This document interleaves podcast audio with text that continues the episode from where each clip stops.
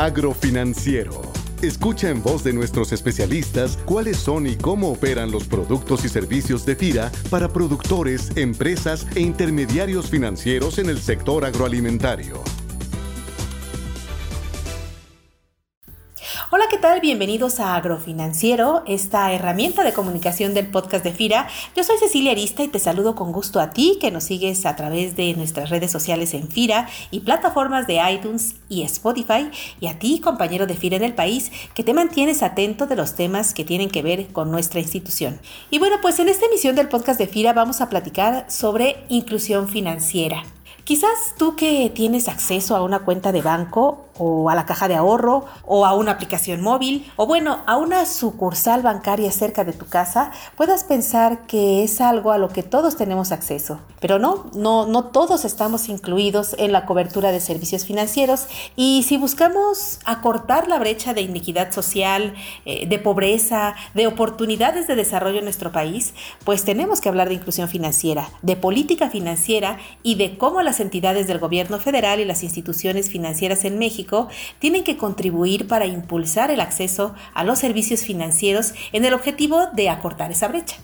Así que para abordar este tema me da mucho gusto compartir esta semana esta charla con el maestro José Antonio Quesada Palacios. Él es vicepresidente de Política Regulatoria de la Comisión Nacional Bancaria y de Valores y secretario técnico del Consejo Nacional de Inclusión Financiera. José Antonio, es un honor contar con tu presencia aquí en el podcast de FIRA. Muchas gracias Cecilia, el gusto es para mí y a nombre de la comisión un saludo a todos en FIRA. ¿Qué te parece si para empezar con el tema nos compartes primero en qué radica la importancia de contar con una política de inclusión financiera en México?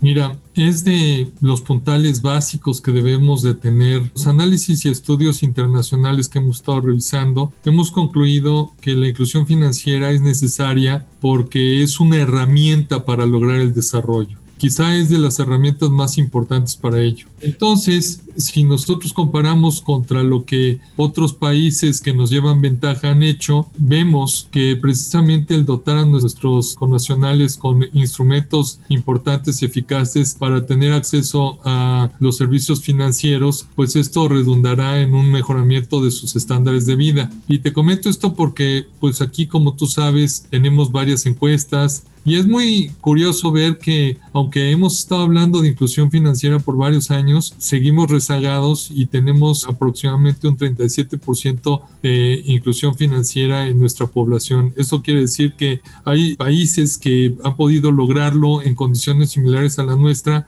como puede ser el caso de Perú, que tiene un 43% de su población ya incluida, un 74% en el caso de Chile y un 94% en el caso de España. Entonces, te comento esto porque con frecuencia hay algunas ciudades, hay algunas regiones, hay algunas localidades que inclusive de pronto se escucha que ya quieren salir del efectivo, del manejo del efectivo. Y eso pues en nuestro país todavía se ve remoto porque precisamente no hemos logrado que haya una representatividad homogénea en todo el país, pero pues hay 577 municipios que no cuentan ya sea con una sucursal, con un cajero automático o con un corresponsal, que pues podría ser la parte más básica para poder tener acceso a los servicios financieros. Entonces, efectivamente nos hemos eh, ocupado y no solo preocupado de instrumentar una política nacional de inclusión financiera, pues para empujar primero los contenidos de educación financiera, porque curiosamente tenemos una población joven muy pujante que aún estando en esos municipios y tienen acceso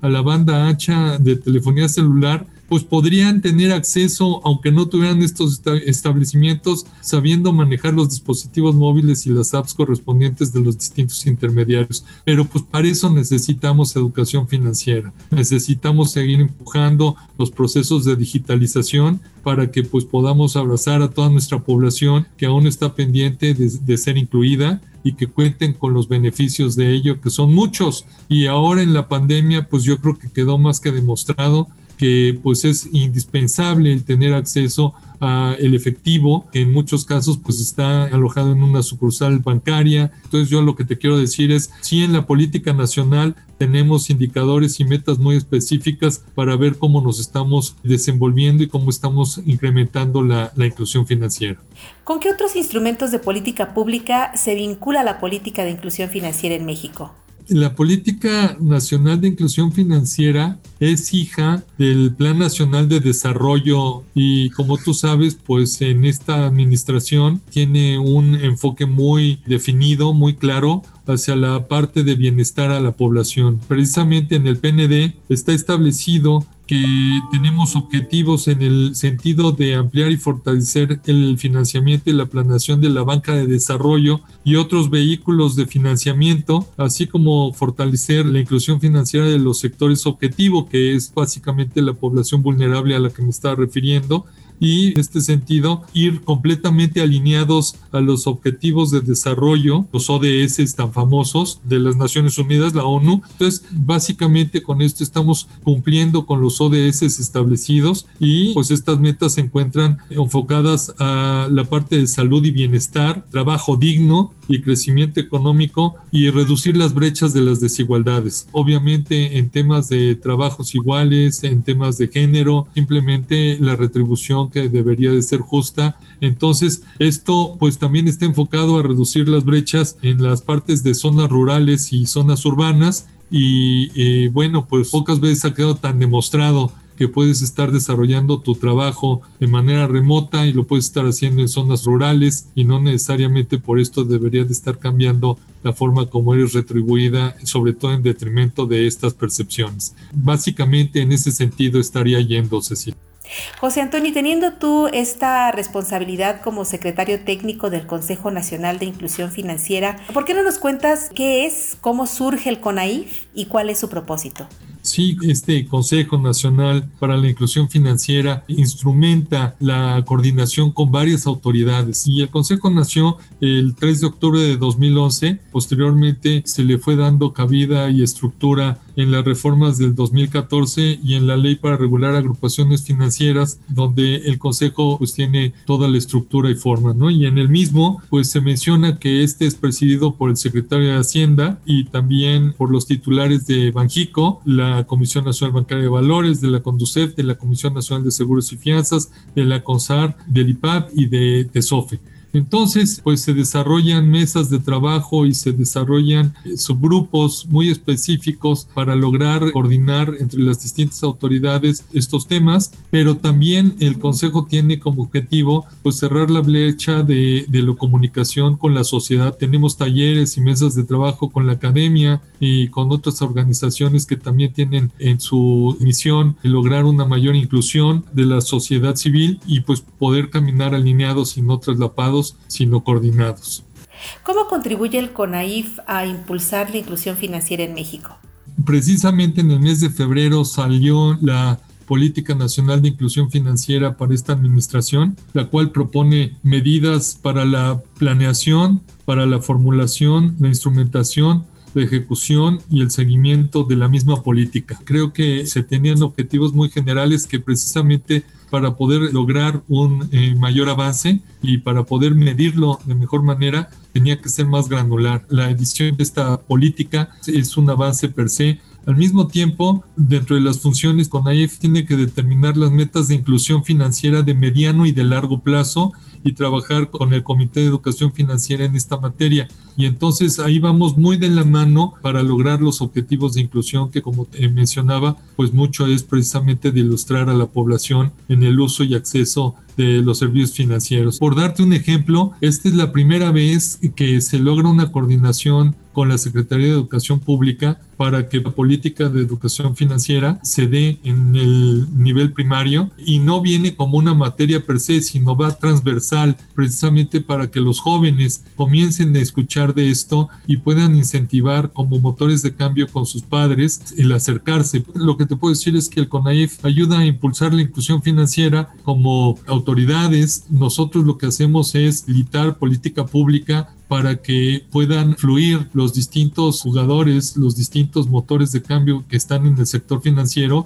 y que tengan esta función mucho más clara y mucho más expedita. Entonces, vemos a través de la coordinación con todas las autoridades cuáles pueden ser estas barreras o estos frenos para lograr modificarlos y que ellos fluyan en el trabajo que tienen que desarrollar. Yo creo que uno de los temas eh, más importantes pues es la inclusión social, pues la idea es poner estos habilitadores para que también la gente de la base de la pirámide tenga acceso a través de los vehículos necesarios y de las características eh, suficientes para que ellos se sientan acogidos y arropados para poder estar dentro del sistema financiero y que puedan estar operando y, ser eh, beneficiarios del mismo. Y finalmente la existencia y actividades que tienen que ver con el fortalecimiento en las comunicaciones. Y entonces en esto te digo que estamos por sacar un premio de inclusión financiera y precisamente para que también los académicos y los estudiantes que están con estos temas de investigación puedan proponer mecanismos que hagan más expedita y fluida la inclusión financiera. Y los invitamos a ustedes en FIRA porque sabemos que tienes gente muy talentosa y gente que le gusta también la academia, así que está abierta y serán muy bien recibidos. Un aspecto muy relevante para quienes laboramos en FIRA es que al ser una entidad financiera estamos incluidos en esta serie de compromisos y acciones que mencionas. Y en ese sentido, ¿cómo visualizas que contribuye la gestión de FIRA en el cumplimiento de los compromisos de la Comisión Nacional de Inclusión Financiera? Mira, sin duda el sector agroalimentario y rural es una de las poblaciones vulnerables que más nos interesa habilitar y avanzar dentro de los temas de inclusión financiera. Entonces, sin duda para nosotros el diálogo con FIRA es estratégico porque ustedes conocen muy bien la población que está en esos sectores y seguramente hay mecánicas del comportamiento y hay una serie de factores que han impedido tradicionalmente el que se acerquen a los servicios financieros. Entonces yo creo que hay muchas vertientes que podemos eh, trabajar y habilitar. Te puse la más básica, pero seguro hay otra serie de temas importantes, inclusive ya temas de financiamiento quizá más sofisticados, donde FIRA pues de alguna manera toma a una serie de acreditados que de pronto han crecido y de pronto pues necesitan otro tipo de camino y arropamiento, no solo de FIRA, sino de otros jugadores que puedan tener ciertos recursos para que FIRA destine los que tiene para seguir apoyando a otros, ¿no? Entonces, yo lo que te quiero comentar es que, pues en la pandemia seguramente ha habido muchos sectores vulnerados y afectados, pero lo que sí me queda claro es que la parte del sector agroalimentario es básica y es de las que no se han visto tan afectadas y tan mermadas porque la gente tiene que seguir comiendo,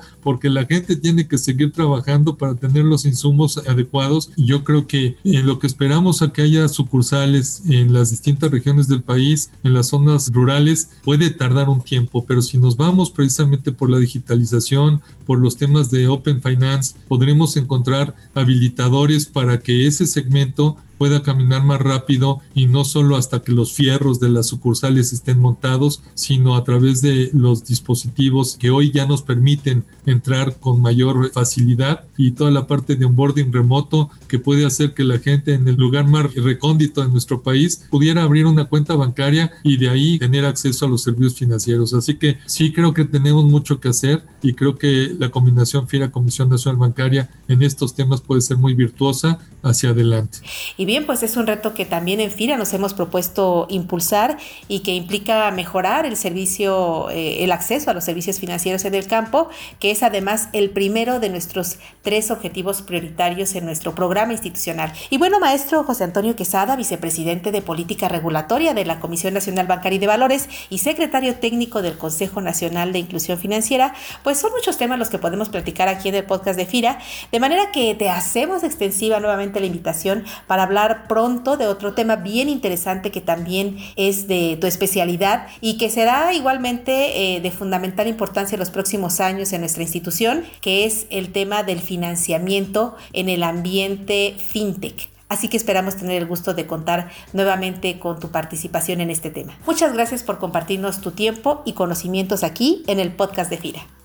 Muy buenas tardes, saludos a todos. Y como cada semana les invitamos a que nos retroalimenten con sus likes y sugerencias a través de nuestras cuentas en redes sociales, arroba fira-méxico en Twitter y arroba firaméxico junto en minúsculas en Facebook. Eh, les invitamos a que compartan con generosidad en sus redes sociales nuestro podcast, ya que compartiendo el podcast de FIRA en sus redes sociales, nuestra institución cobra mayor visibilidad para llegar a quien está buscando una oportunidad de negocios con FIRA. Se despide de ustedes Cecilia Arista y en la producción Axel Escutia, deseando como siempre para todos una excelente semana de actividades. Hasta la próxima emisión.